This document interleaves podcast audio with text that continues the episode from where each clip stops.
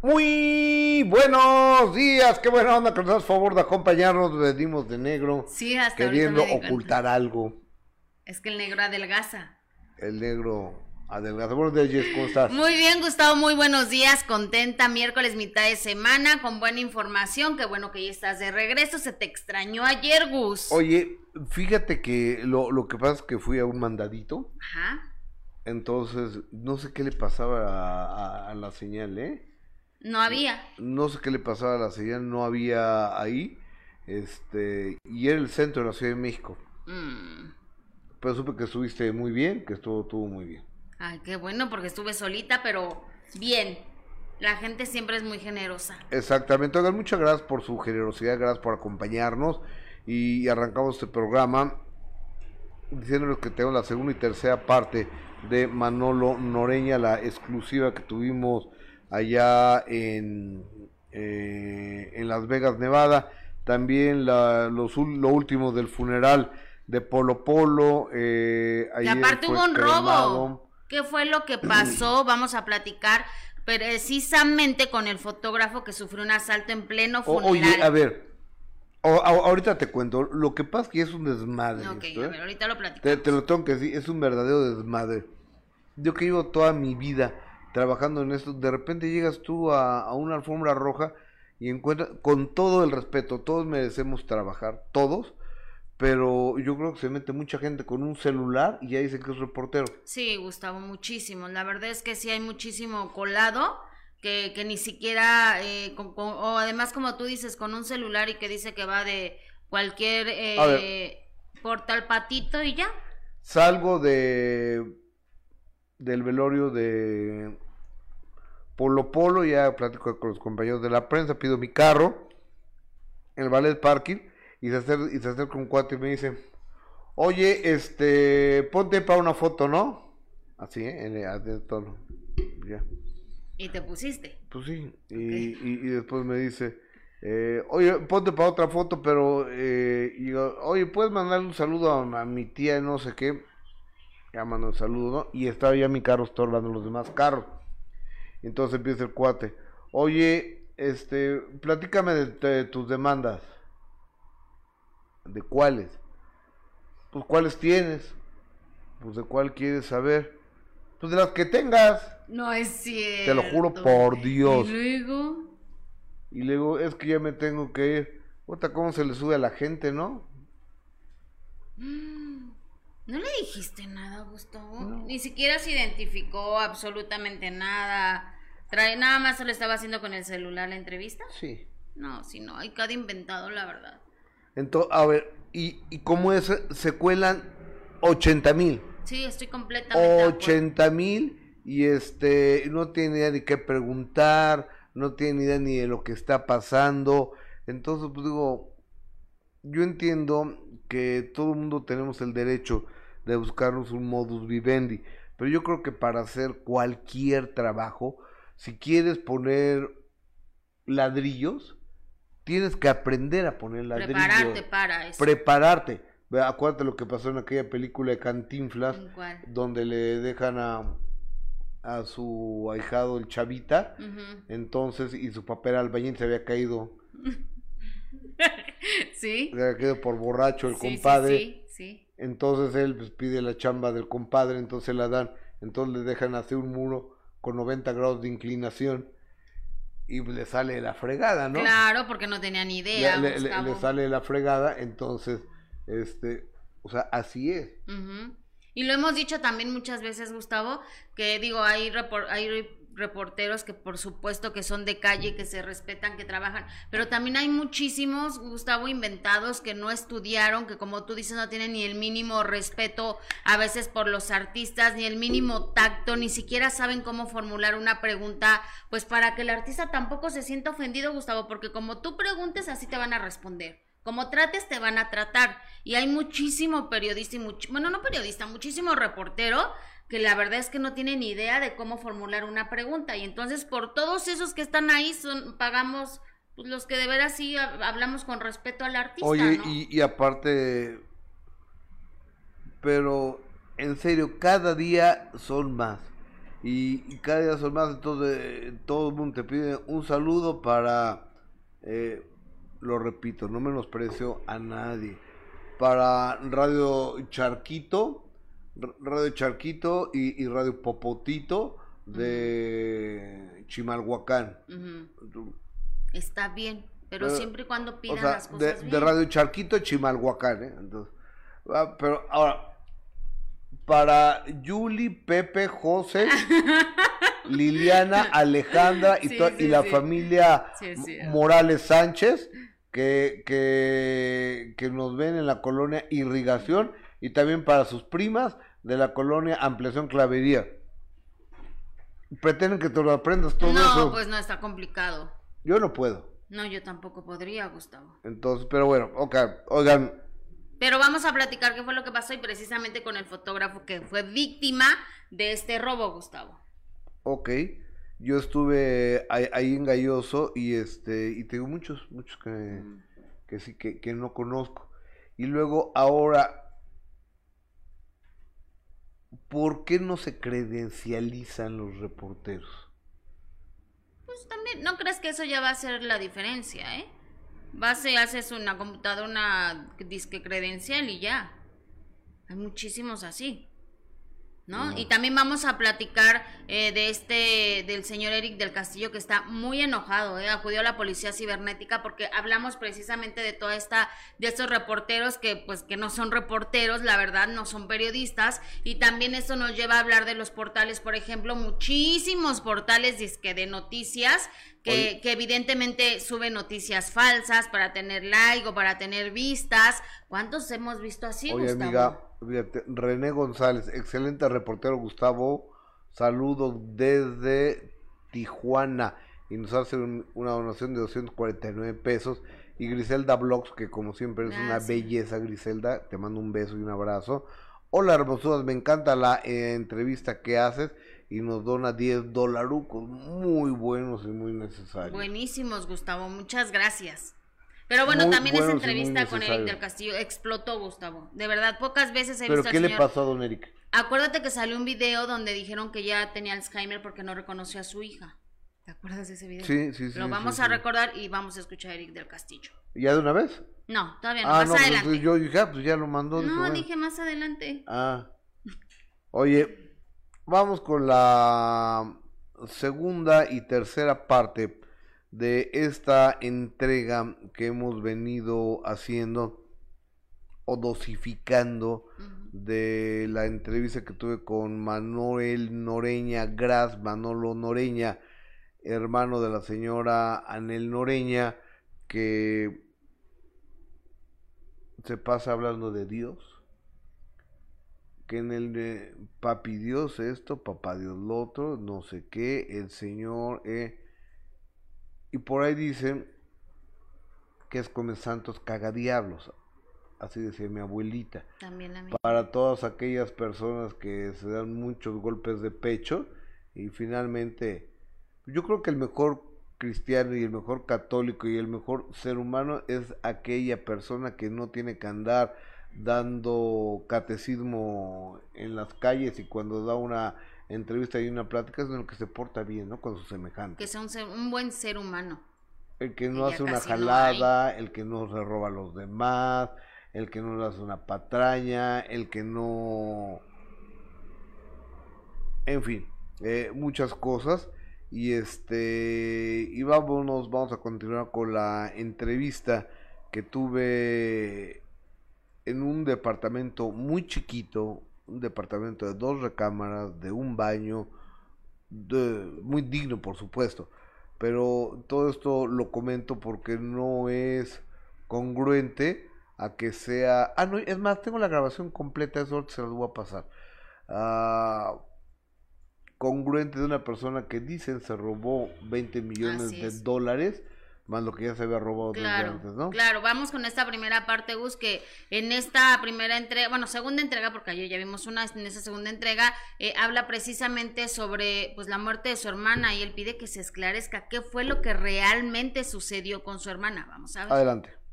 Y, ahora entiendo que la, en una casa de descanso la metió en la zona de Virreyes, en la Ciudad de México, que es donde muere la señora Gabriela. ¿Sabes de qué murió tu hermana? Pues mira, yo perdí contacto desde el 28 cuando subí se subía al avión. Yo todavía estaba en Dallas, ¿eh? pero aquí la, la, lleva al aeropuerto mi hijo Andrés. Y en Dallas perdí contacto ya desde ahí. Cuando aterrizó Gabriela en México, que como te digo, la mandamos con exceso de equipaje pagado, con dinero para irse, con su boleto comprado, con su walker, con, su oxígeno, con toda su maleta. La andadera. La andadera. Y este, entonces ella llega, pierdo contacto, nunca me vuelve a hablar. Nunca vuelvo a saber nada de ella. De su teléfono parece que estaba cerrado, apagado, vete a saber. Ni me dice ya llegué, ya me recogieron, ni me vuelve a hablar. Y este, y ese, ese fue un, un, desconect muy, muy fuerte. Nunca supimos nada. ¿Qué le pasó? Como te digo, yo me imagino que se murió de tristeza porque a lo mejor en él ni la recogió, nada más la mandó con ese señor a que la dejaran ahí y de repente, pues imagínate cómo se sintió, esperando estar en el party con Anel, saliendo con su hermana y acá. ¿Sí me entiendes? En la fiesta. Sí, bueno, no es para tanto, porque pues, no, no tienen para estar fiestas ni ninguna de las dos, pero eso es lo que Gabriel esperaba. Entonces yo creo, por lo que estoy viendo, y hablé para investigar ayer, oiga señorita, ¿qué pasó con la señorita Gabriela, mi hermana? ¿Qué pasó? Ah, no, usted no la trajo ni la, ni la, ni la metió aquí. Anel fue la única que puede saber esas preguntas. ¿Cómo se murió? ¿Cuánto tiempo estuvo ahí? Este, ¿Quién la dejó ahí? ¿Sí me entiendes? O sea, está de la cachetada. Ahora, Anel dice que, que la mandas como un perro. Palabras de Anel. Palabras de Anel con una cobija como un perro. No. De ninguna manera, como te digo. Estuvo aquí viviendo con mi hijo. Tenemos las fotos de Navidad, la muchacha feliz. Van al South Point aquí a Next Door a comer prime rib. O sea, lo tratamos como un perro nunca. Di, sí, yo te digo una cosa, yo no vivía aquí, no la visitaba todos los días, pero mi hermano, mi, hijo Andrés, sí estaba todos los días con ella que podía. Todos los domingos iban a misa los dos, ¿sí me entiendes? Entonces ninguno de los, nosotros la subió como un perro. Se pagó el exceso, se pagó el boleto, se le dio dinero y todavía mandé dinero para que la fueran a recoger y después a él eso sí. No, no, no, yo, la, yo me encargo. Ahí está, grabado todo está grabado. ¿Sí me explico? Yo pienso que ni fue, ni dejó Puebla, nada más mandó este señor. ¿Es buena persona en él? Pues mira, ese es, ahorita, en ese sentido, no. Es una súper mala persona.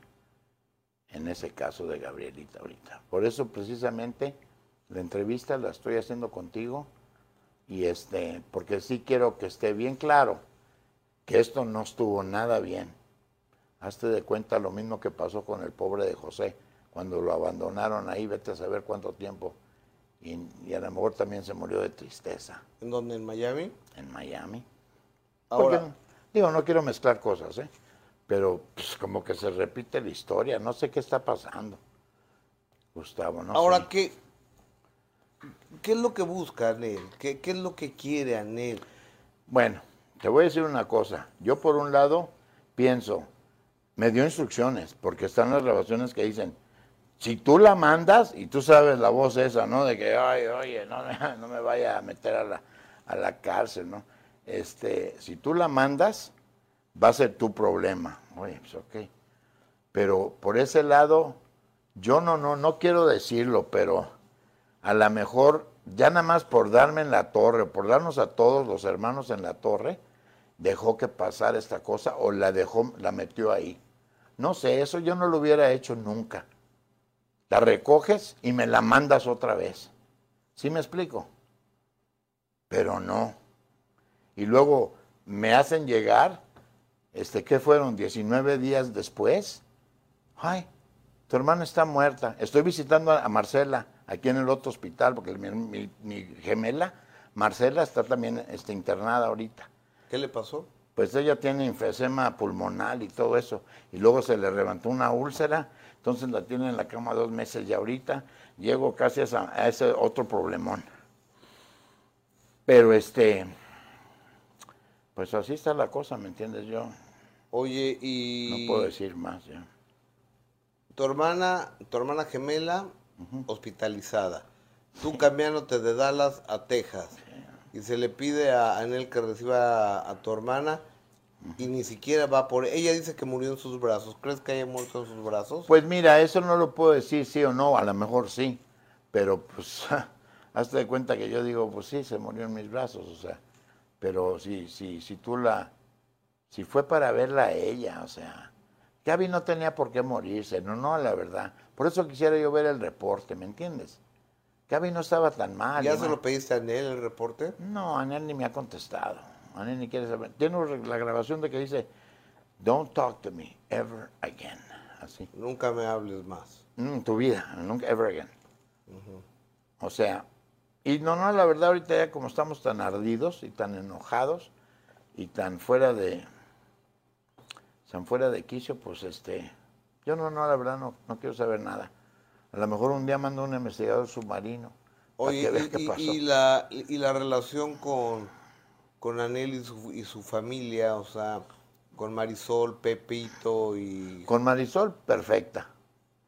Con Pepito también perfecto. Traté de hacer unas cosas con él hace un, un año y medio, dos años, antes de la epidemia, y este, para hacer unas grabaciones de, de que yo pensé que eran buenas para él, pero se, se cayó todo por lo de la epidemia. Entonces, bien, estamos bien, estamos bien. Y Anel estaba bien, inclusive Happy New Year y todo eso perfecto en, en teléfono, Happy Thanksgiving, y te el quiero mucho. de Gracias. Sí, me entiendes. O sea, Oh. yo no sé qué le pasó con esto, pero aquí sí se cayó. Bueno, Eso ya... es muy claro, ¿no? Muy claro. Es muy claro al, al, hablar, al hablar de, evidentemente él quiere saber qué fue lo que realmente le, le pasó a, a su hermana, está en todo su derecho también de, de exigir una, una explicación, ¿no? Total- porque es la primera vez que da una entrevista. Nunca Es la primera vez, hoy me estaba diciendo Cafi que ya empezaron a decir que, que yo le pagué dinero a este señor. Imagínate, hace 40 años que se fue a México y nunca dado una entrevista. ¿Cuánto le tuve que haber pagado para que decidiera darme una entrevista? ¿Y quién está diciendo No sé, eso? Ca- Ca- Cafi me dijo... qué flojera. Eh, Déjame preguntarle a Cafi qui- quién lo dice. Ajá. porque ya ves que no pueden ver un trabajo periodístico bien realizado porque dicen le ¿Qué pagaron. pagaste? ¿Te acuerdas cuando Anel me mandó un mensaje cuánto le pagábamos porque Mentaneando le pagaban? Muy bien. Sí, sí me acuerdo. Entonces, ya lo tengo y, este entonces está bien, o sea, e- ella fue ah, ahí cuando vieron que salió la sobrina, la Chayito, la hija de este señor, Chayito Noreña, a dar la entrevista, dijo, no, y pues eh, queremos eh, entrevistarte por esto, no, sí. entonces ese día, tres días después de la muerte, fue cuando fue, o cuatro días después, a avisar que se había muerto con su, a la embajada americana.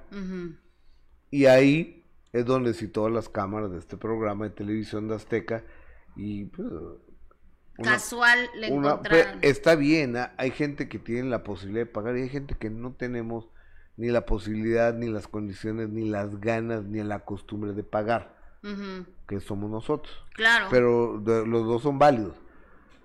Sí, pero en este caso no, Gustavo, no Eh, pagaste. yo en mi vida, nomás una vez si eso fue a Loco Valdés. y eso ya, ajá, ya lo has platicado un buen, pero también cuando hiciste lo de Frida, que te- le habías pagado y tampoco es cierto, o sea, también, pues deberían de respetar el trabajo de los Eh, demás. Es que les arde. Es que les arde. Mm, Pues sí, pero bueno, ni modo. Eh, que le pagué a estoy Sí, que te diga quién anda diciendo eso, porque pues la verdad es que ni al caso, Gustavo. Pero bueno, eh, más adelante la segunda parte de esa entrevista donde él aclara si es verdad que se quedó con muchos millones de dólares del señor José José. Oye, a ver. 20 millones de dólares. ¿Sabes qué casa te puedes comprar con 5 millones de dólares? Con 6 millones de, en Las Vegas, en el desierto. Tú te puedes hacer el castillo de Chapultepec si quieres. Con 5 millones de dólares. Ve por favor donde vive, con todo respeto, que no tiene nada de malo. La, un departamento modesto, duplex, mi abuelo, échale. Estamos en Las Vegas, Nevada.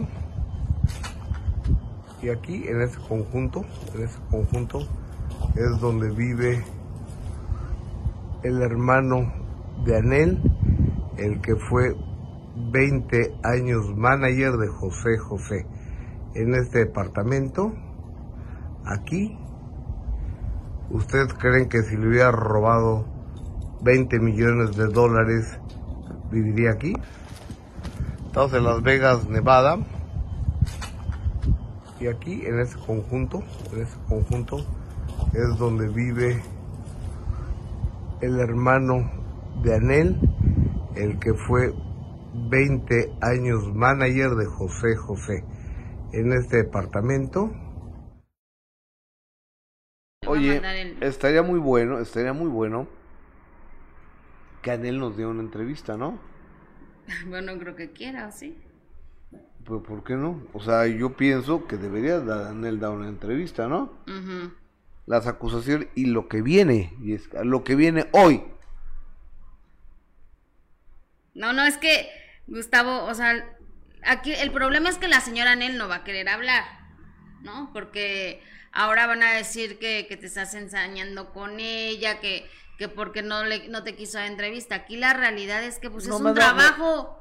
Eh, es un trabajo del periodismo, o sea, si hay, siempre en un, en un problema, siempre en un caso, siempre hay dos partes o a veces más, ¿por qué no se le va a dar voz a todas las partes? O sea, ¿por el hecho de que la señora Nel, porque además ni siquiera se enojó porque pues empezamos a, empezaste a decir de lo de su hijo, ¿no? de lo de la herencia. La realidad es que todos sabemos que el señor José José los últimos años de su vida no podías ni mencionar a él porque se enojaba el señor José José. Claro. Pero, pero eso que tiene que ver con que tú como periodista vayas y entrevistes a la otra parte del problema cuando fueron precisamente ellos como familia que te buscaron, que se acercaron a ti porque ellos querían hablar y porque ellos querían dar a conocer lo que están viviendo con la señora Anel. ¿Qué es lo que tendría de malo? Mira, yo, yo te comento, yo tenía más de cinco años tras esa entrevista. Lo contacté yo en Dallas, en un Walmart donde él trabajaba. Eh, este señor y, estuvimos en contacto y, ahora que, que, me entero de esto fue cuando le hablé y fue cuando me dijo, sí Gustavo, vente para acá. Le digo, a Dallas, no, vivo ahora vivo en Las Vegas. Ok.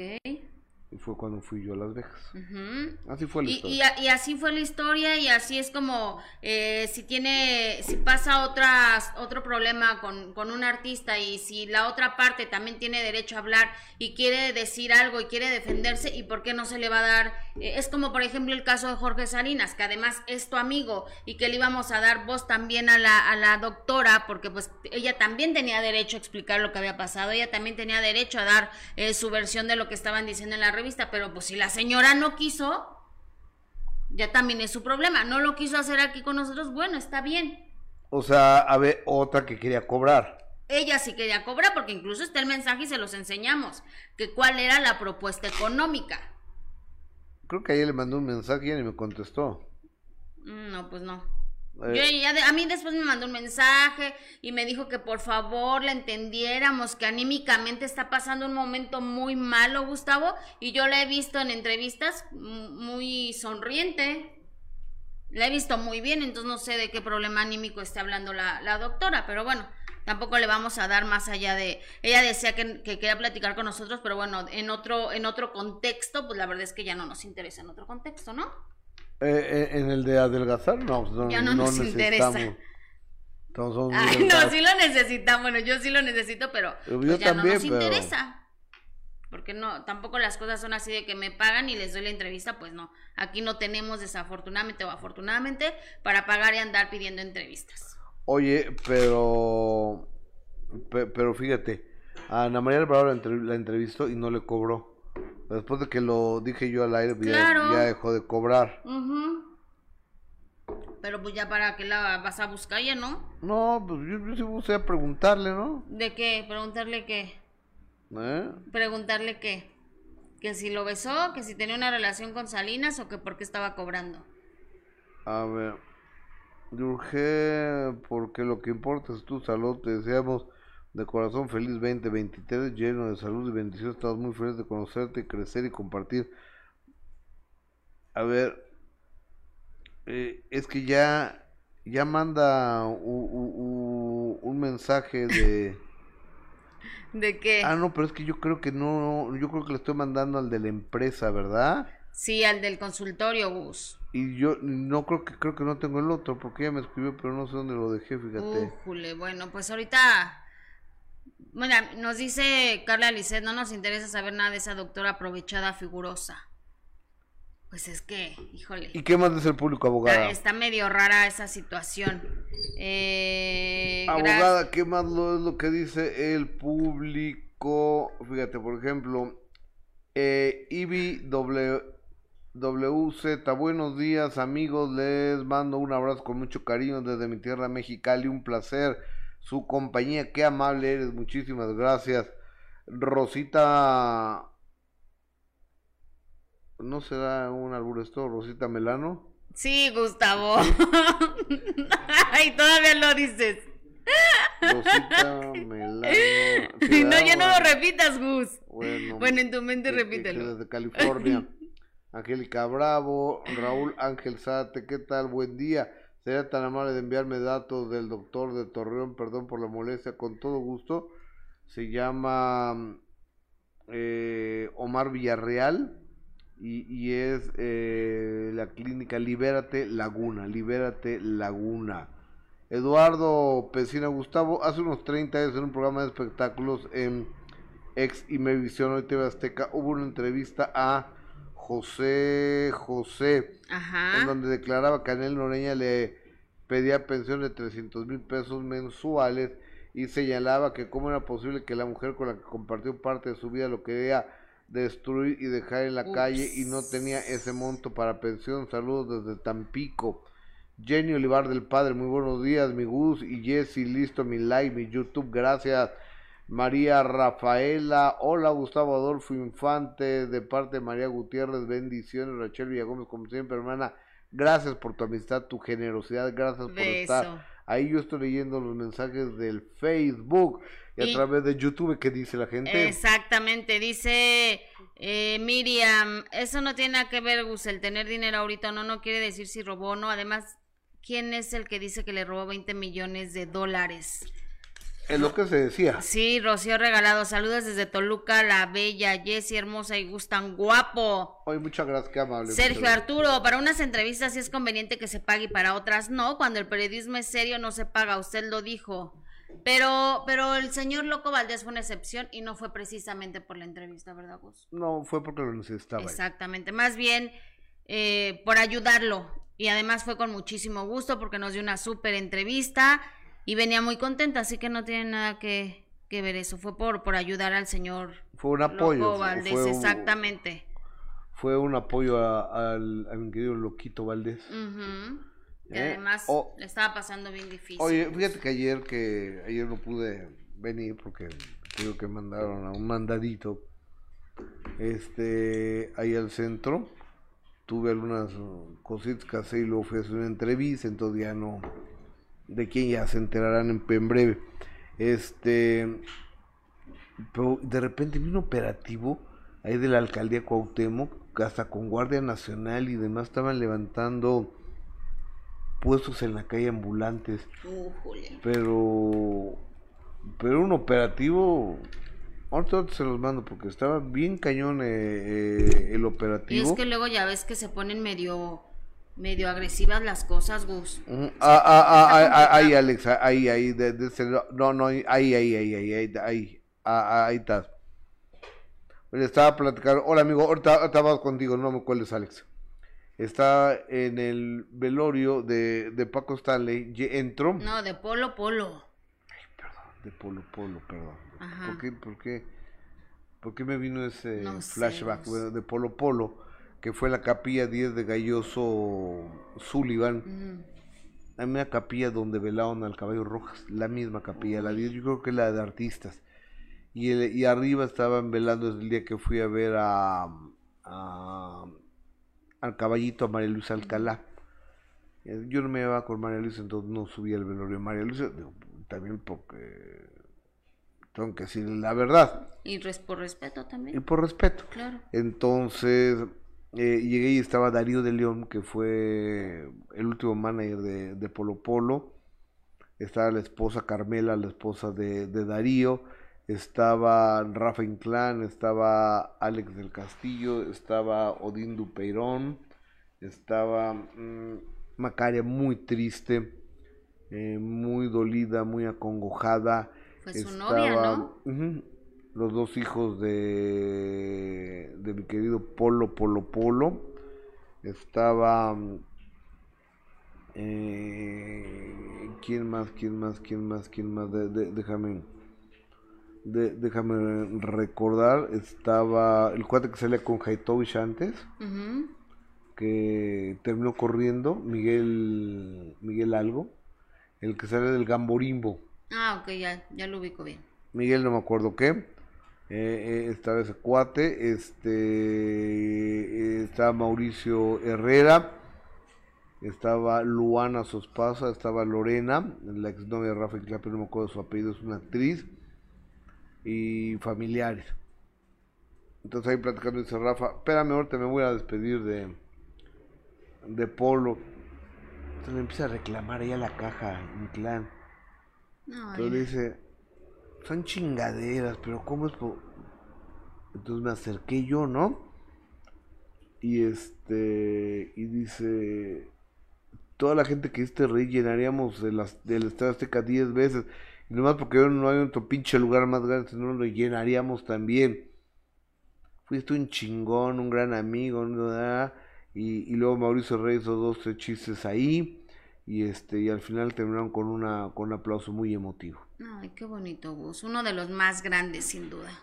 El señor Y Polo fíjate Polo. que al salir, ahí me volví a encontrar a, a, pues, a los compañeros de los medios de comunicación y, y también mucha gente que quién sabe de dónde sale con un celular y a veces hasta preguntas hacen. Y, y fíjate que ahí al compañero Alex Insunza de TV Notas, pues le robaron su equipo de trabajo. Alex, te, te mando un abrazo, buenos días, ¿cómo estás? Muchas gracias, Gustavo. Eh, estoy bien dentro de lo que cabe. Pues este es, es un gran honor que me estén apoyando. La verdad, aprecio muchísimo la ayuda que se me ha brindado. Eh, te quiero dar gracias antes que nada de todas las muestras de solidaridad y apoyo que he recibido. De verdad, este, a todos y todas mis compañeros y compañeras, muchísimas gracias de todo corazón. Somos colegas, Alex, para eso estamos. Oye, Alex, ¿qué pasó? Porque nos enteramos de esta noticia porque nuestro compañero también, eh, periodista C4, Car- Carlos C4, Carlos. Jiménez, los- lo, compartió a través de las redes eh, sociales, incluso puso la fotografía de este tipo que, es- que presuntamente es identificado como el que, el que te robó, ¿no? Sí. ¿Fue así? ¿Qué, qué- qué fue lo que Sí, sucedió? eh, mira, eh, lo que pasó fue que yo entré a la capilla haciendo mi trabajo, dejé mi mochila a un ladito mientras estaba grabando un video y en ese momento fue cuando ya no, ya no estaba en mi mochila. Sin embargo, este, me, me- me percaté, pues sí, un ratito después que, que, este, terminé de grabar el, el, video.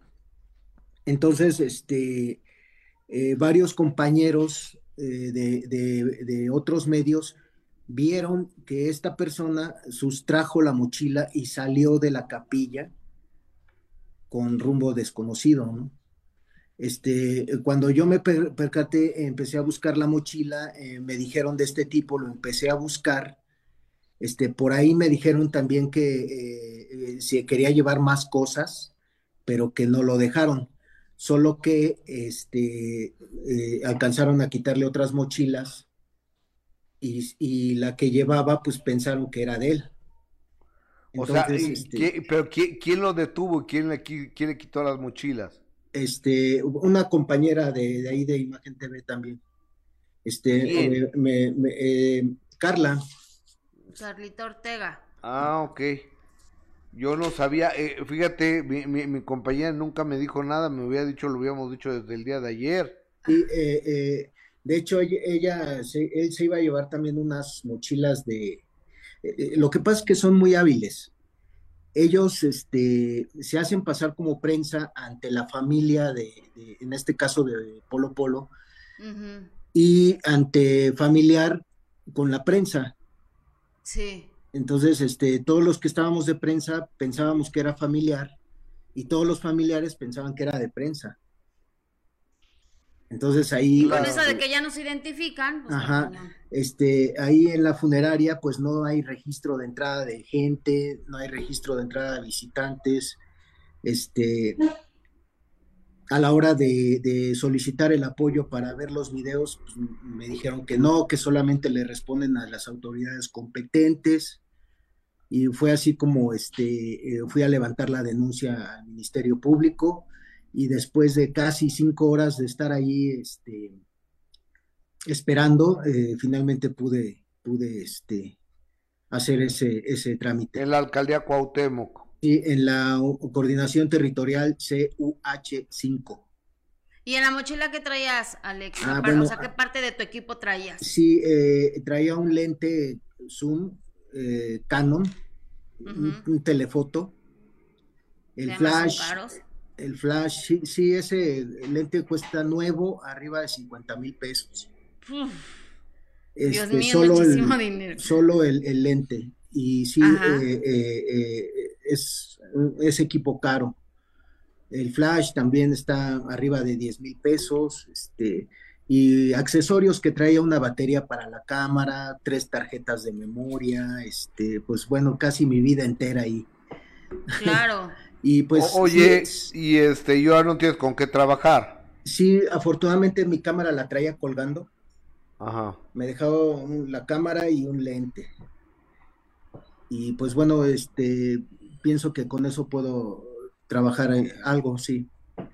No, pero qué poca. Pues sí, ojalá podamos poner, compañeros, de nueva cuenta la foto de este tipo que, que comparte nuestro compañero Carlos eh, Jiménez y que en otros eventos o en, en algunos eh, eventos que se hagan, pues tengan mucho cuidado porque este tipo se hace pasar por prensa o se hace pasar por, por eh, amigos o familiares de artistas y solo va a robar. Entonces, ojalá que se pueda identificar. Digo, desafortunadamente trae el cubrebocas, ¿no? Pero ojalá que si alguien lo reconoce, pues, pues avise Gus, pues un ratero.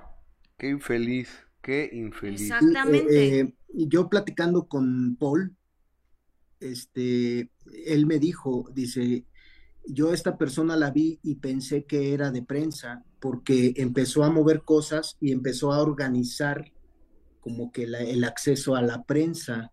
Ah, mira. Entonces, este, sí, e, eso fue lo que me dijo este Paul. Este, y, y, sí, porque pues anduve preguntándole a las personas, estuve investigando ahí. Y, bueno, también este otro compañero reportero, Pepe Rendón, también lo vio salir con la mochila. o sea, hay varias personas que lo vieron. No es posible. Ojalá, ojalá se le tenga. Alex Isunza, compañero fotógrafo, un abrazo y gracias por estar con nosotros. Suerte. Muchísimas ¿eh? gracias, Gustavo. Jessica, Gustavo, les agradezco muchísimo este espacio. Al contrario, al contrario, gracias. De este negocio de, de, tantas friegas, de tantas guardias, de tantos chacaleos que nos hemos encontrado. Un abrazo, Alex. Muchas gracias. Buenos días. Gracias. Ojalá. ojalá, ojalá recupere su, su equipo. Sí, no, y aparte el coraje. Oye, esto, un día fuimos a transmitir a Plaza Satélite, un programa de radio.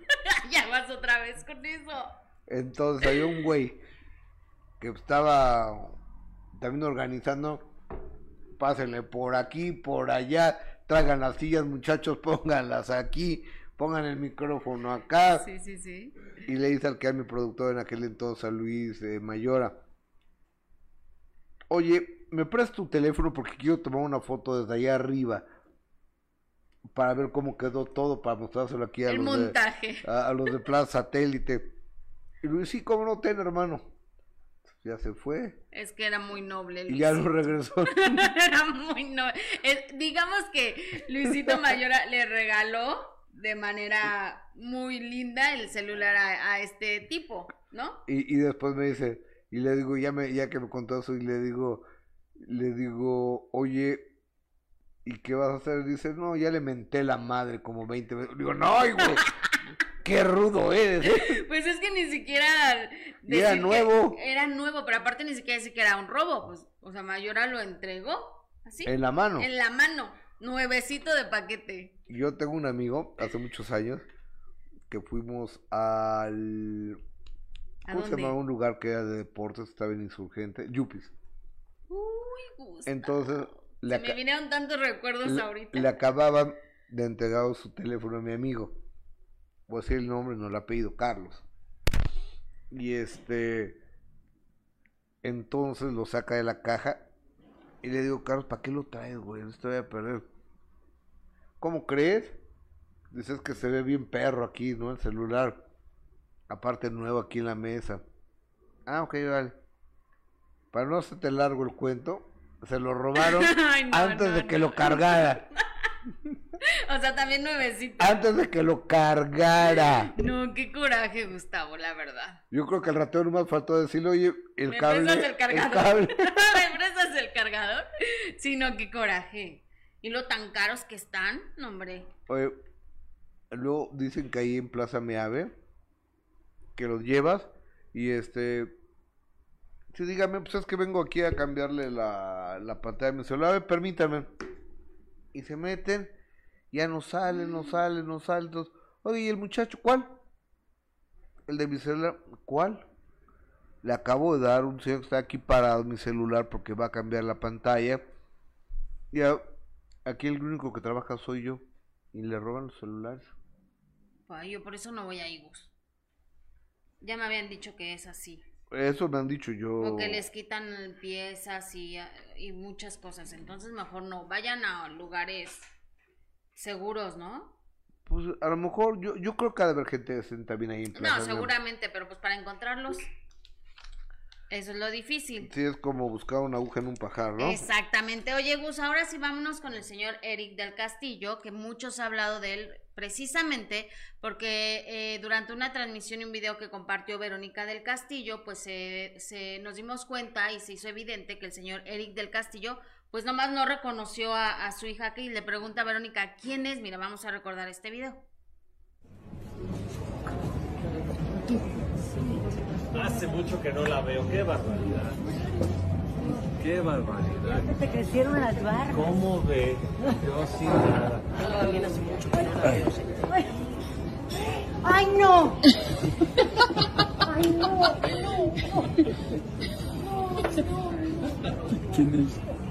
¿Quién es? ¿Tu hija?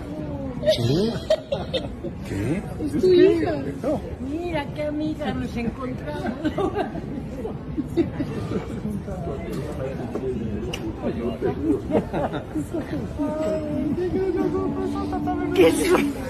¿Qué tal la sorpresa? Y bueno, Gustavo no la reconoció. A raíz de esto se habló de que el señor Eric a lo mejor ya tenía demencia o que tenía Alzheimer o que ya estaba un poco mal de salud, que ya se le estaba este, olvidando las cosas, ¿no? Obviamente ya es un señor eh, mayor, el señor Eric del Castillo, pero platiqué con él y está muy enojado por todo lo que se ha dicho, ¿eh? Vamos a escuchar. Adelante. ¿Cómo está? ¿Cómo va su salud? Mira, hemos estado encerrados, mi mujer y yo, pues ya llevamos como 10, 12 días, pues la gripa, hombre, la gripa, afortunadamente no es más que una canija gripa, este porque han venido los doctores y nos han analizado y toda esa onda.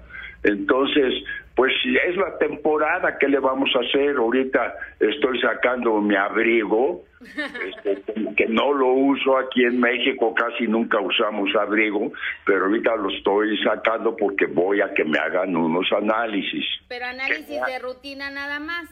de rutina, la, del antígeno prostático que me los checo cada tres meses. Ok. Pero Sí. de, de- de ahí en fuera de la gripita está todo bien. No, bien, hijita, bendito sea Dios, todo Qué- bien. Qué bueno, señor, porque en la reciente visita que le hizo Kay del Castillo y que no la reconoció, ya sabe los comentarios, todos preocupados, qué le pasó al señor Eric, pero simplemente no la reconoció con esos lentes. ¿O qué fue lo que pasó? No, mira, lo que pasa que este pues nos agarró de sorpresa.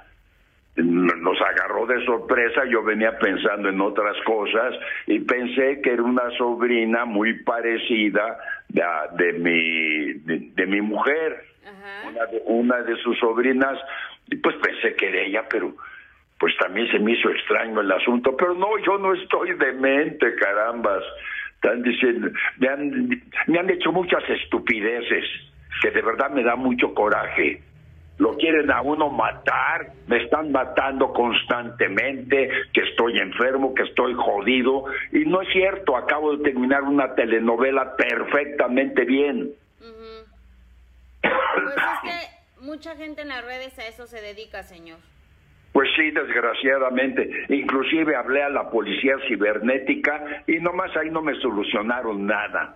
Porque esas personas que me están matando y me sacan en luto, sacan hasta la fotografía mía y el ataúd, ¿qué persiguen? Claro. Miren, a, a esas personas les digo que todo en la vida se revierte. Así es, así es, señor. Y, y desafortunadamente hay muchísimos portales ahora en, en las redes sociales que inventan la muerte de muchísimos famosos. No solo le ha tocado a usted, a muchísimos, que la verdad, por supuesto que sí da coraje. Imagínese la preocupación de la familia también, ¿no? Pues sí, porque me hablan de diferentes partes de la República. Tío, ¿cómo estás? ¿Qué pasa? Nos- en fin, asustando a toda mi familia que tengo en la República. Y la policía cibernética no le ayudó en absolutamente nada.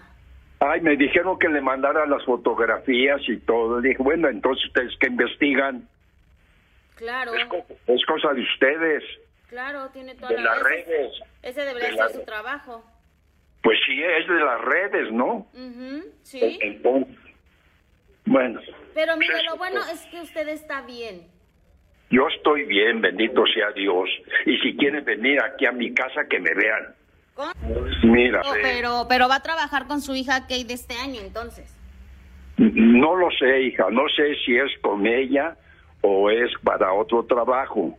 Porque me, me dijo ella que me estaban buscando, que le hablaron a ella para platicar conmigo. Y es que con, con Carlos Moreno quiere que vaya yo en su siguiente telenovela. ¿Cómo está? ¿Cómo- Pues ahí está. Don. E- don Eric del Castillo, le mandamos un cariñoso abrazo. Y mira, todos vamos para allá, como dice Mauricio Herrera, con ese Polo Polo.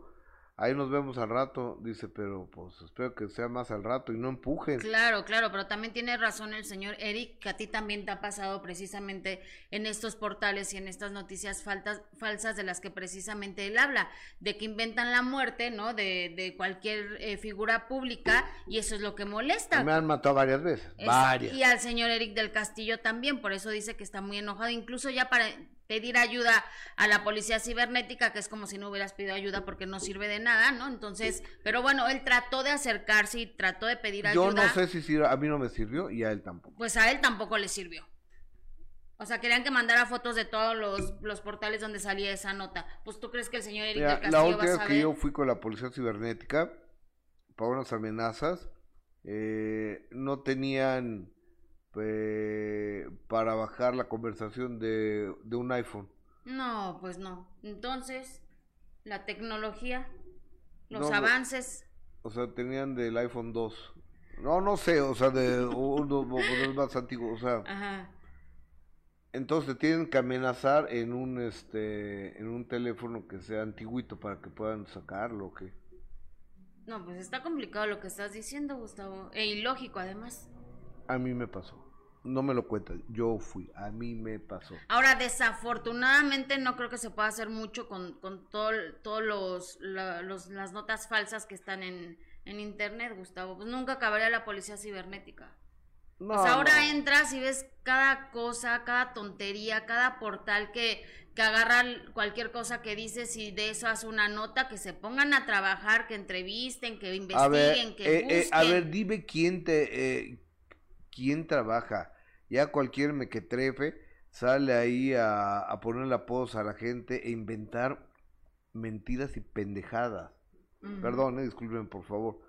Entonces, eh, decir, es que Gustavo está peleado con no sé quién, que porque...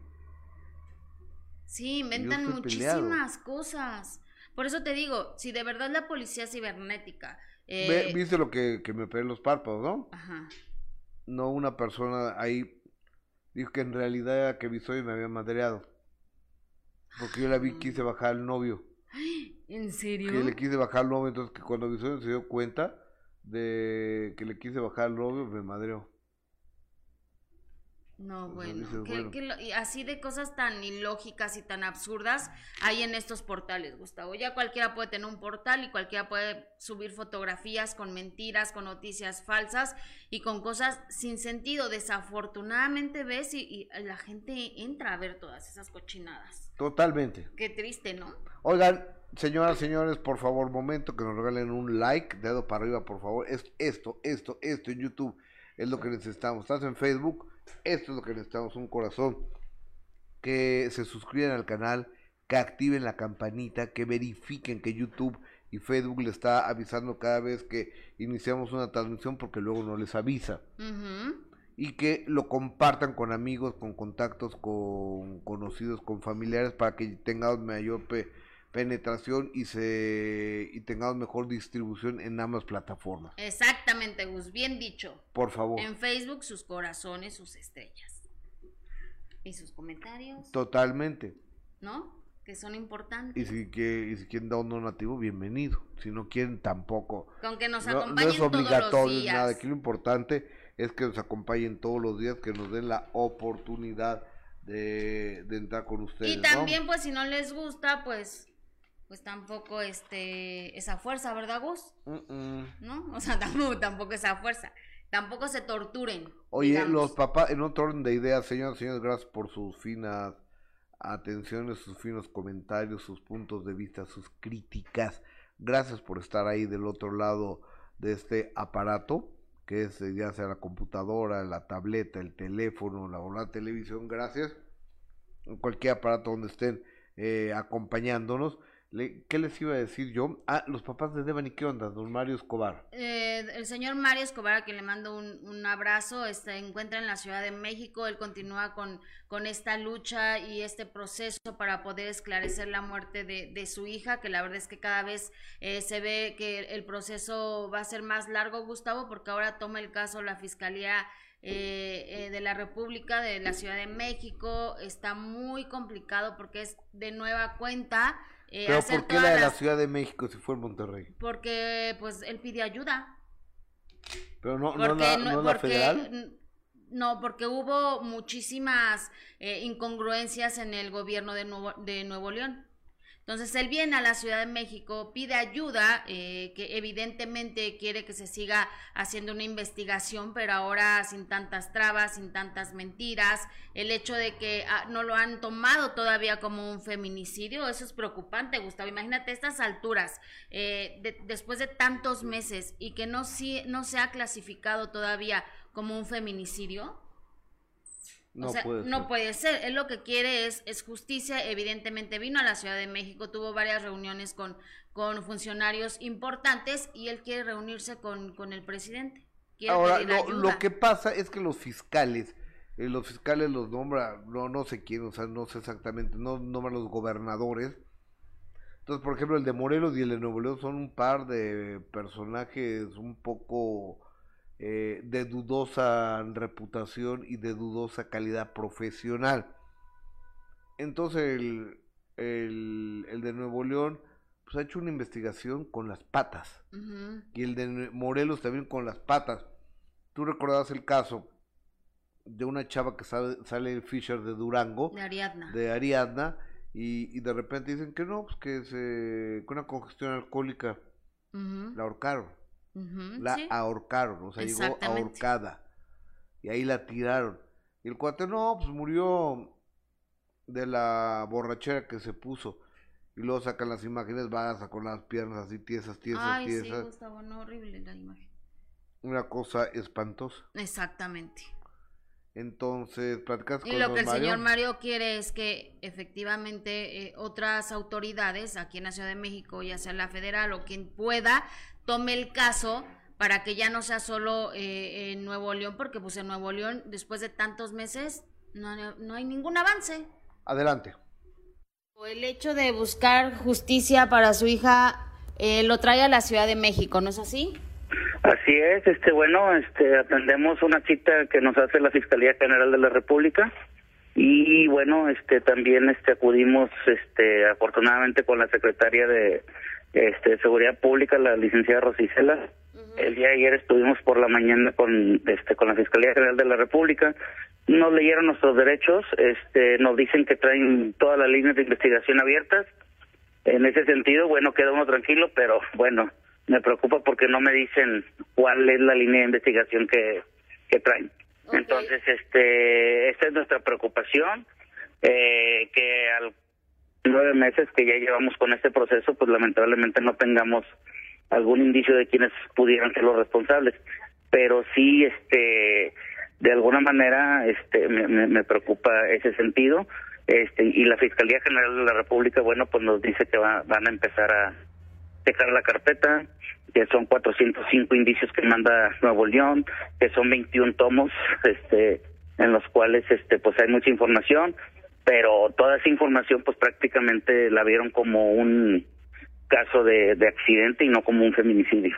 Entonces, en ese sentido, bueno, este, la Fiscalía General de la Repu- de República, pues ahora va a tener que trabajar doble, porque tiene que encontrar todas las este, omisiones este, que, que hizo la Fiscalía de Nuevo León y posteriormente empezar a, a elaborar, a trabajar con la carpeta con la carpeta este para deter- para determinar quiénes fueron los presuntos culpables, ya que la vean como como una perspectiva de género con un este con el caso del feminicidio que nosotros ya demostramos este legalmente con documentos que pues que realmente sí fue asesinada. Oiga, señor, entonces quiere decir que toma la fiscalía el caso, empieza de nuevo a investigar, o sea, eso va a retrasar todavía más el proceso, supongo. Definitivamente, por eso es fue nuestra preocupación. Eh, este, solicitamos este, una audiencia con la con la este, licenciada Rosa Isela, nos atendió, eh, le externamos nuestra preocupación, le externamos nuestros sentimientos y bueno, eso se eh, dice que se lo lleva para externárselo a- al presidente de la República y ojalá nos puedan ayudar este para que pueda haber un avance más rápido como en el caso de Ariana, digo, hay que hay que hay que decirlo. Caso de Ariana, la Fiscalía de Morelos también hizo un mugrero y determinó otra cosa, bueno, y la Fiscalía General de la República sí lo tomó como un feminicidio, como con esa perspectiva de género. Y entonces aquí qué hará falta que, que se involucre porque la señora Claudia Sheinbaum salió inmediatamente a hablar respecto a ese caso y se le dio solución pronto. ¿Le haría un llamado a- al presidente? ¿Quisiera reunirse con él? Sí, definitivamente, digo, un llamado al presidente, un llamado este a, a lo que le comentamos ayer a Rosa Isela, esperemos que el día de mañana tengan una postura y, bueno, vamos a esperar mañana en la mañanera a ver qué postura tiene y si hay este oportunidad de que nos reciba el presidente, pues nosotros estaríamos muy gustosos. Señor, eh, independientemente de, de este proceso que lleva y que por supuesto cuenta con todo eh, nuestro apoyo, desafortunadamente también tiene que lidiar con otro tipo de cosas, ¿no? Como el hecho de esta denuncia en contra de Platanito. ¿Qué ha pasado con eso? Bueno, nosotros sentamos el precedente de meter la denuncia ante la CONAPRED. Este, ya ellos se están encargando de, de la situación. Este, nosotros queremos que no vuelva a pasar con ningún- ninguna víctima más para que este pues siente este precedente de que no juegue con los sentimientos de las personas cuando hay un proceso y una herida abierta que todavía no sana y todavía no se cierra. Ok, pero no ha pasado nada. Todavía está la denuncia ahí. Supongo que él no ha sido notificado. Él no ha buscado acercamiento ni absolutamente nada, ¿verdad? Así es, y a nosotros no nos han notificado, pero nosotros siendo muy respetuosos de las instituciones, esperamos alguna respuesta sobre este, sobre este tema. Ok, señor Mario, pues seguimos pendientes. Sé que anda eh, en la Ciudad de México, en la Basílica, ¿verdad? Es correcto, sí, aquí andamos, bueno, como devotos de, de la Virgen, respetuosos de todas las creencias y pues esperando el milagro, ¿verdad? Porque todos todo, todos vienen a lo mismo, ¿no? Claro, a pedir un milagro. Exactamente. Oye, qué coraje, qué impotencia. Como una pobre mujer que fue a reparar su lavadora. Entonces, no tiene dinero para comprar una lavadora la señora. Entonces rompió las aspas, entonces llevaba las aspas para que le diera comprar unas aspas ahí en el artículo 123 en el centro. Similares, se le cayeron al metro. Entonces la gran actuación de la Guardia Nacional es detener a esta mujer que estaba atentando en contra de la ra ¿de qué? de la... De la... De los de- medios de... de, de los de medios, los medios de transporte, de ¿no? los medios de transporte o, o algo así, un atentado, entonces la detuvieron y la mandaron a la cárcel, Ujú, exactamente, Gus. ca- casi hasta el Moloya. a Entonces- penal de máxima seguridad. Sí, sí, sí. eh, entonces Martí Batres dijo, no, pues ya, este, no se encontraron elementos. Esta peligrosísima delincuente iba a comprar unas aspas de su lavadora. y este, conferencia con el director del metro, Exacto. con el director de movilidad y el señor Martí Batres, que es el que sigue de Claudio Sheinbaum. Además me cae muy bien Martí, la verdad. Este, pero a ella todavía sigue vinculada a proceso. Exactamente, y además ella relataba todos los problemas médicos que le originó evidentemente este problema que atravesó Gustavo. Imagínate que te detienen, que, que estás encerrada tantas horas, o sea, imagínate nada más, cuando no hiciste nada. Y ayer estaba viendo también un video donde detienen a, a una muchacha porque le querían quitar su celular porque estaba grabando y estaba dando muestras y evidencias de lo que estaba sucediendo en el metro. Porque como ya todos los días es clásico que hay algún problema en el metro, pues que la Guardia Nacional se le fue encima porque no podía grabar ya dentro de las instalaciones del metro. Mira, yo te voy a pasar Imagínense nada más, ahora está con i- eso. imágenes de un operativo de, del día de ayer, eh, ahí en el centro. Acerca una señora y me dice, me acaban de quitar mi motocicleta porque dicen que es robada y también las lonas de mi, de mi puesto, entonces iban ahí lonas y, y puestos eh, ambulantes y demás, eh, es lo que llevaban. Mm, no, pues no. Pues mira, la verdad es que preocupante toda esta situación que, que está pasando con el metro, Gustavo. O sea, y es de entrar al metro y persinarte porque qué cosas tan horribles pasan. Todos los días. ¿No? Ayer, ayer, ayer fue, ¿no? Cuando hubo un incendio o algo así. En Barranca del Muerto. Ayer, Ajá, varios intoxicados eh, tuvieron que ser eh, llevados de emergencia al hospital. A, a, a, a ver, a ver, Omar, le- les paso estos dos videos, ¿no? Porque eh, está muy complicado pasarlos, porque están, eh, están un poco pesados.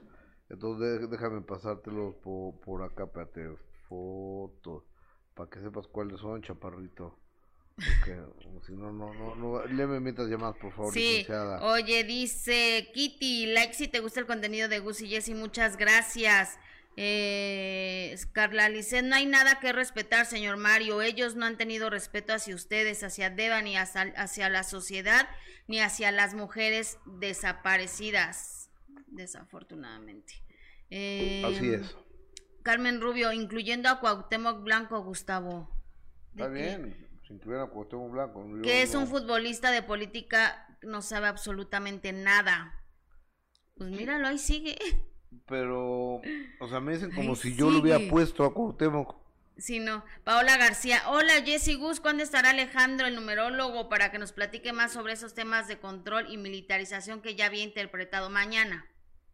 Beatriz Gaitán, saludos desde Tequisquiapan, Querétaro, saludos a Tequisquiapan.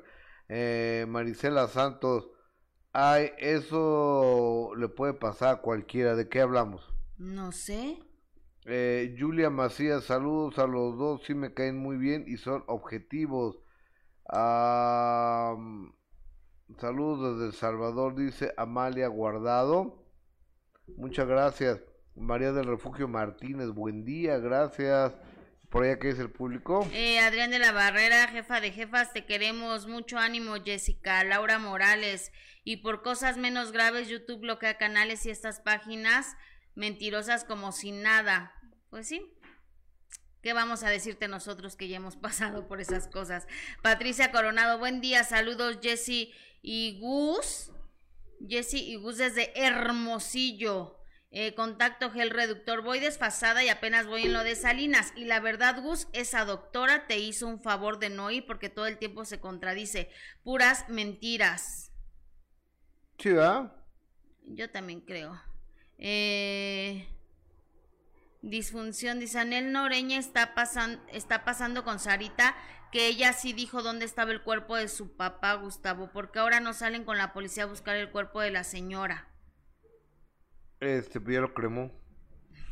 ¿Ya lo cremó? Sí, pues sí, está, está un poco complicado hacer, hacer eso. Erika García Alonso, es hermosa, mil bendiciones, gracias igual para ti. Eh, Ángeles Vergara Gus, Jessy, nunca dejen de brillar porque su luz puede iluminar a alguien en su caminar, los admiro. Muchas Ay, gracias. qué bonito, muchas gracias. Oye, ¿vas a regalar boletos hoy para...? Sí, vamos a regalar boletos precisamente para este viernes, que se vayan a disfrutar de grandes voces, de una música romántica, de unas grandes estrellas como lo es Alicia Villarreal, Dulce, Ángela Carrasco, Laura Flores y María Sortén, grandiosas, el fenómeno. Ahorita Flores canta divino Canta también. divino y aparte está guapísima, pero yo la verdad, la verdad, mis top es Dulce y Alicia Villarreal.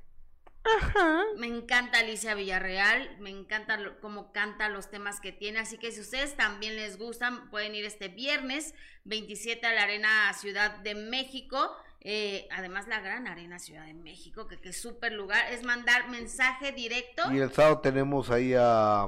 mensaje directo, Ni, ni más ni menos que a Pancho Barraza. y también ya los boletos de Pancho Barraza para este sábado también en la Arena Ciudad de México. Sí, Así sí. que manden mensaje directo a través de Facebook. en Gustavo Adolfo Infante TV. Oigan a toda la gente que nos sintoniza en Facebook y en YouTube. Momento de pedirles que nos ayuden, que nos apoyen, de que nos regalen un like, de que suscriban al canal, de que compartan esta transmisión, de que activen la campanita, que recuerden que la que, que si no está activa la campanita, pues ya ya nos amulamos. Ya nos amolamos. Oye, Gus, ¿y ya viste que algo, va a ser algo Alejandra Guzmán con Fey? Sí, una gira. Está padrísimo, ¿no? Una gira se me antoja. A mí también, fíjate que empezaron a dar, evidentemente, No podré pasar a saludarlas. por- Porque ves que la Guzmán no me quiere mucho, que digamos.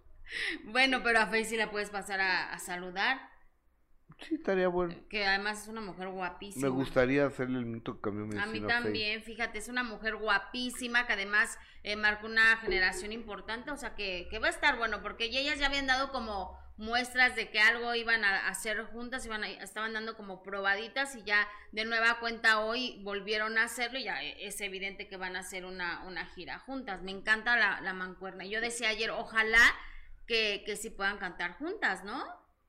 Estaría... O sea, que haya... es que- publicidad, dice aquí. ¿Qué dice aquí? que ha- no es que eso no lo alcanza a ver, que haya una buena mancuerna, que haya una buena química en el escenario, ¿no? Es que estoy en Facebook y de repente me quita la, la, la transmisión y ponen las pompas de una muchacha que está anunciando una lavadora. Ay, sí, hasta dije, órale, ¿qué onda? Ah, era una lavadora, la, la publicidad era de una lavadora. Sí. De una, una, una lavadora. Ah, ok. Pensé todo menos que era la publicidad de una lavadora. Era una lavadora. Oye, este. Ahora sí, vámonos directamente con la tercera parte de la conversación que tuve allá en Las Vegas, Nevada, con Manuel. No- nunca ha habido tan rápido en Las Vegas, en menos de 24 Ya horas sé, ahí. Gus. Menos Fue de express. 24. Sí, sí, Un sí. viaje express. Y estaba muy frío y muy vacío Las Vegas, ¿eh? muy frío y muy vacío. Pero este, pero pues el Reven se ve que está bueno, ¿eh? de todos Pues modos. Las Vegas. Gus. Las Vegas, con Manuel Noreña y... Adelante, Manuel. Oye, Manolo, a ver, pero tampoco se vio tan bien ella cuando, cuando dejó que te acusaran de, de haberle robado a José José 20 millones de dólares y que tenías tú un equipo de luces y sonido que ni José que ni José José tenía y que se lo rentabas al mismo José José. ¿Era cierto eso? No, mira, te voy a decir lo que pasó ahí. Número uno, yo nunca me hice un cheque. Número dos, yo no fui como el manager de Elvis que quería el 50% porque era socio de José. ¿Ok? Y número tres, todo el dinero que agarrábamos en todas las plazas, de los 15 años que lo manejé, llegábamos a la casa con Anel y se le entregaba. Y los contadores, que al final ya tuvo contadores, en un programa con Patti Chapoy, lo dijo y me prometió que me lo iba a dejar eso, que me lo iba a hacer. Manuel Noreña no tiene nada que ver, ni ha firmado cheques, ni ha agarrado depósitos. Regresé hasta el último depósito al señor Bustelo, que, que fue el que Fue lo el manejó. manager, ¿no? El Y que- que- "Ah, ese señor no. olvídalo. Todos inventados. Yo inventé a Angelo Medina, inventé a Héctor Zulueta, inventé a ese señor Bustelo para los palenques. Todo lo tenía yo controlado con una cabecilla. Pero claro, pues todos ellos querían, querían al, al hombre, ¿me entiendes? Pero no, no, olvídate. Oye, Por eso que se cae todo. ¿quién te pagaba a ti, Anel? Pues sí, Anel, no, no, la verdad. Pepe nunca manejaba el dinero. Nosotros nada más lo traíamos a la casa. Y ahí se despreciaba. Ni siquiera lo llevamos al banco. ¿Sí me entiendes? Si llevaban tan buena relación José José y tú entiendo, y se llevaban muy bien. Sí, señor, y era no como mi solo hermano. su cuñado, sino era su manager, Mi hermano. su hombre de confianza y su hermano. ¿Por qué dejaron de trabajar? ¿O por qué te despidieron? ¿O por qué renunciaste? ¿O qué pasó? Pues mira, tuvimos un súper encue- encuentro en, en Venezuela. Sí. Una noche de terror. Porque te digo una cosa, todos los que conozcan a José y a Manuel Noreña y hayan estado en cualquiera de los shows, que fueron miles, en todos lados, saben que yo después del show no era participante de esas situaciones. Ni de estar tomando con José, ni de estar aguantando mucho tiempo a la bola de borrachines que se juntaban. Ni drogas. Ni drogas, ¿no? Le batí, imagínate. Pero Pepe no era drogo, ¿eh? Ya, Eh, en su libro de Volcán Apagado, Anel habla de marihuana, habla de alcohol, habla del alcoholismo de José José y también de bolsa, de papeles con cocaína que se caían de libros y que ella encontró en muchas ocasiones. Tú como su manager, ¿no te tocó verlo nunca? Pues déjame decirte una cosa, este, no te voy a decir una mentira, porque en Veracruz, las giras con el señor Ocaña, y tú sabes que ahí está este, este otro señor, hombre, el, el, este, el que murió ya, hombre, súper popular, pero bueno, ahí se manejaba mucha marihuana, y no te voy a decir que, que a lo mejor sí, no, un churrito, la cachita, pero no era su fuerte. A Pepe le gustaba sentarse, tomarse un buen coñac y seguirle, ¿me entiendes? Punto. Yo, Tenía- eh, eso de la cocaína y esas cosas, no. No te, a ti no te consta nada de eso. No me consta, no. Que sí, todo el mundo, podías estar en un lugar donde estuviera pasando, pero así como que lo quería José, no, para nada. Y no era su fuerte, era tomarse un trago, sentirse a gusto, cantar, hacer una guitarra y la cachetada, ¿sí me entiendes? Oye, Ese era el Pepe. En Venezuela se refiere que, que llegan a Venezuela, tenían un show y José José se puso hasta las trancas, hasta atrás, ahogado, y que llegaste tú, lo metiste a bañar, y mientras lo, se metía a bañar José José, le quitaste el servivar o cerraste el servivar. Lo Y- arranqué. y después lo dejaste encerrado en su habitación, ¿es cierto eso? Pues no lo encerré en su habitación, pero ya supo que estaba el- ahí estaba un alto ya. O sea, ¿me entiendes? Porque yo también tenía que ser fuerte. O sea, yo no podía, así como un hermano, yo toda la vida lo protegí. Toda la vida lo saqué en aviones anfibios de Dominicana, porque teníamos un broncón en el Jaragua, no olvídate, está, ahí ¿Qué, estaba, qué, qué broncón y ahí había? estaba la mafia, o sea, ahí ya estaba el gobierno, ya no existía. Bueno, precisamente se vomita en el escenario dos días y luego me quieren sacar y luego la Fanny no quería regresar el dinero y, y luego ahí Fanny tengo- Schatz, Sí, Fanny, todavía estaba. que era la manager de, en ese momento de José, Ya. pero había sido manager antes de Anel, ¿es correcto? Sí, sí, sí, de ahí entra todo lo de Pepe. Pero total, ese también, ¿qué es lo que te digo? O sea, son cosas ya peligrosas. Nos tenían a todos encerrados en los cuartos, no podíamos salir nadie, porque querían el dinero, porque Pepe pues, pasó esto para el otro, pero de todas maneras después cantó, ¿verdad? O sea, no, olvídate, son detalles. Pero Ah, sí. ah, ahora, tú que lo viviste tan de cerca, eh, este problema, y seguramente no era fácil ni sencillo para nadie eh, trabajar con una persona con un nivel de alcoholismo tan Mm. fuerte, ni vivir con alguien con un nivel de alcoholismo tan fuerte. ¿Desde cuándo y por qué tomaba tan- tanto y todo el día? Eh, Era una gran enfermedad, ¿no? Pues sí, por parte de su padre, pero como te digo, lo, de- lo de, lo de José, él, él era feliz, mano. ¿Sí me entiendes?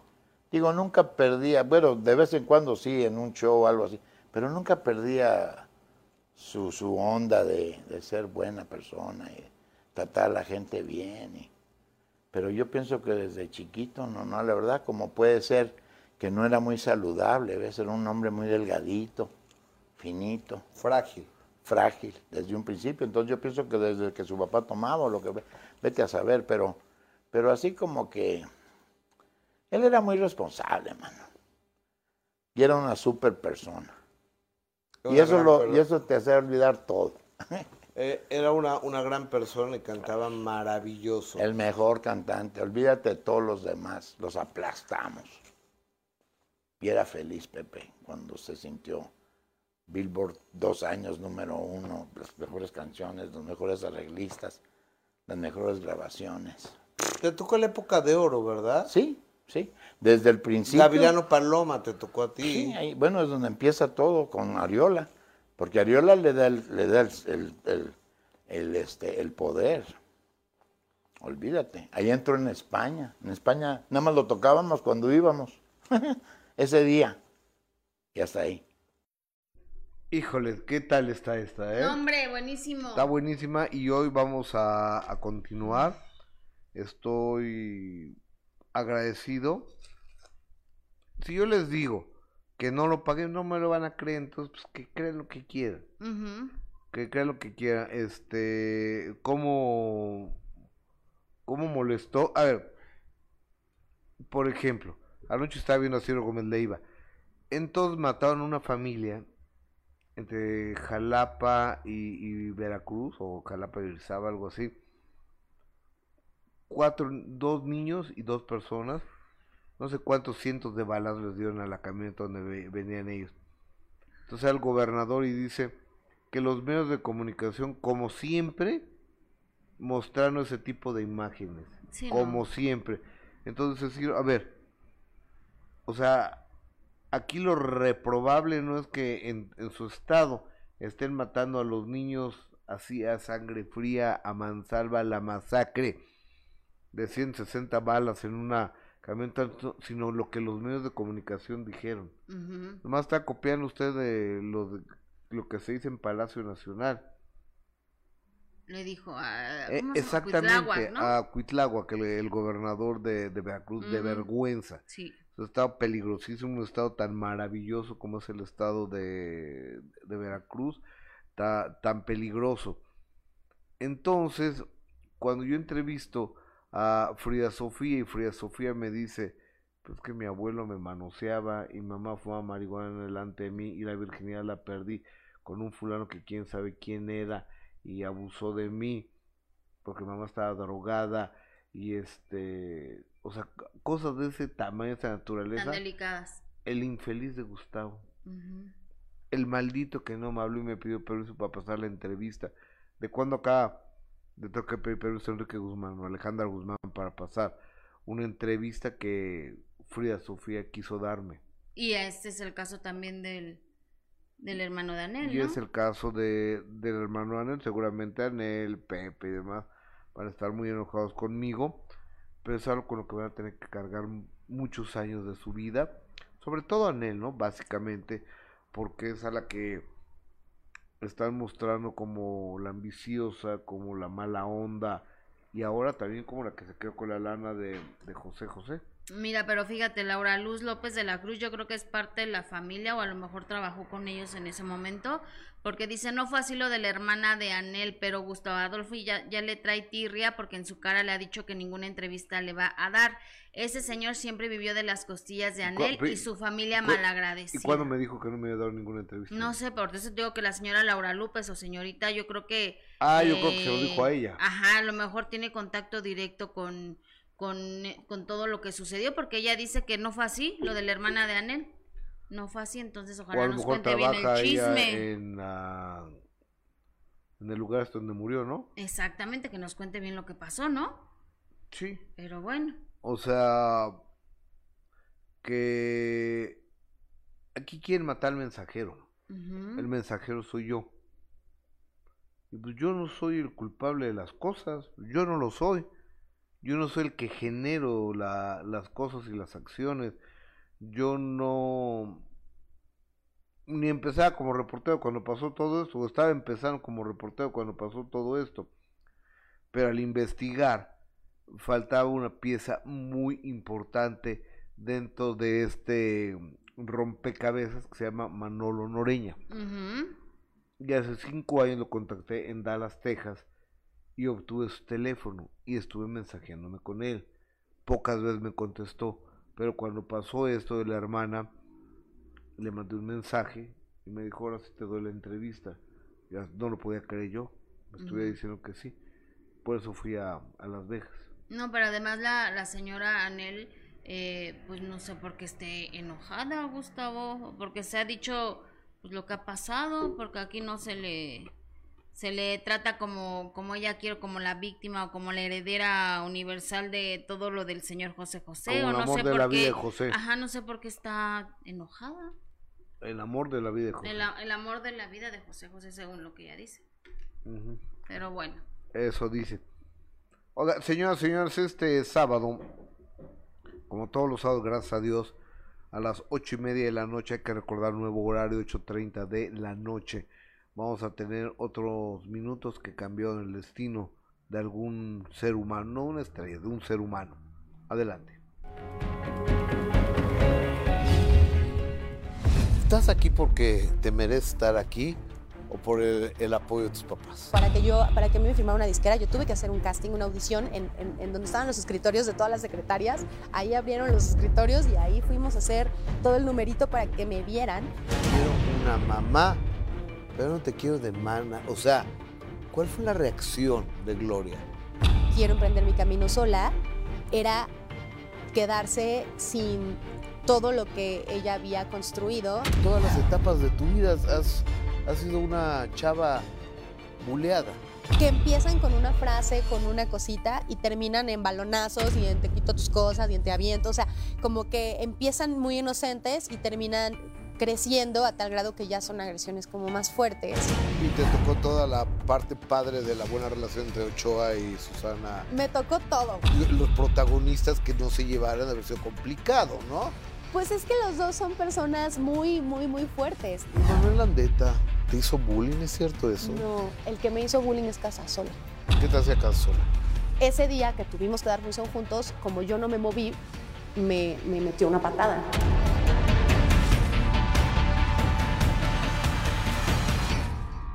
Está hablando de Juan Carlos Casasola en la obra de Cats. Exactamente, que ahí trabajaron juntos. Y ahora vamos, eh, estoy en condiciones de decirles que la próxima semana vamos a tener a Juan Carlos Casasola en el minuto que cambió mi destino respondiéndole a Gloria Aura. No, y aparte qué historia, Gus, también, híjole, a mí me quedó, bueno, es que hemos hecho últimamente dos que, que nos han dejado con, con el ojo cuadrado, pero por ejemplo la de Juan Carlos Casasola, qué infancia tan difícil, ya se van a enterar. Infancia es destino, dicen por ahí y dicen bien.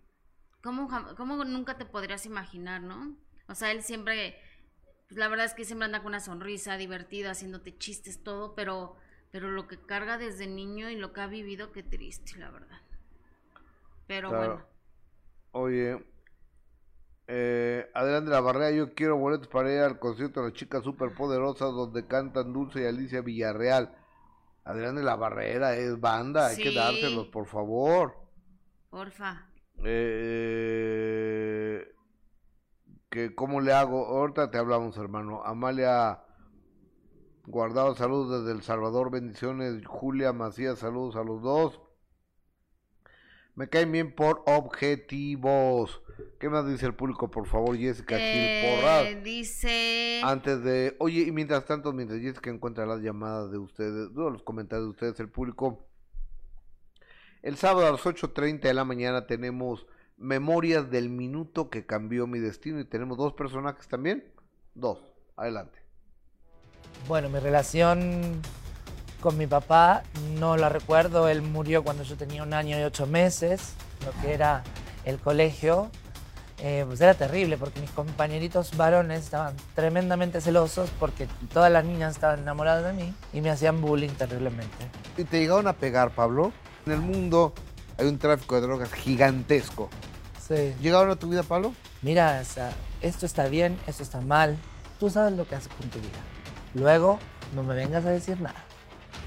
Luego me caso, pero lamentablemente fue muy complicada nuestra vida en común. Lo que hice para obtener dinero fue trabajar de lo que sea. Repartí volantes, era vendedor ambulante, trabajé de obrero en obras de construcción. Porque volvíamos en la carretera, se reventó la llanta del carro, me puse a hacer dedo en la carretera. ¿No te detuvieron? Sí, con metralletas y fusiles y todo, me- al piso. ¿Tú dudaste alguna vez que la señora Amanda Miguel te había engañado?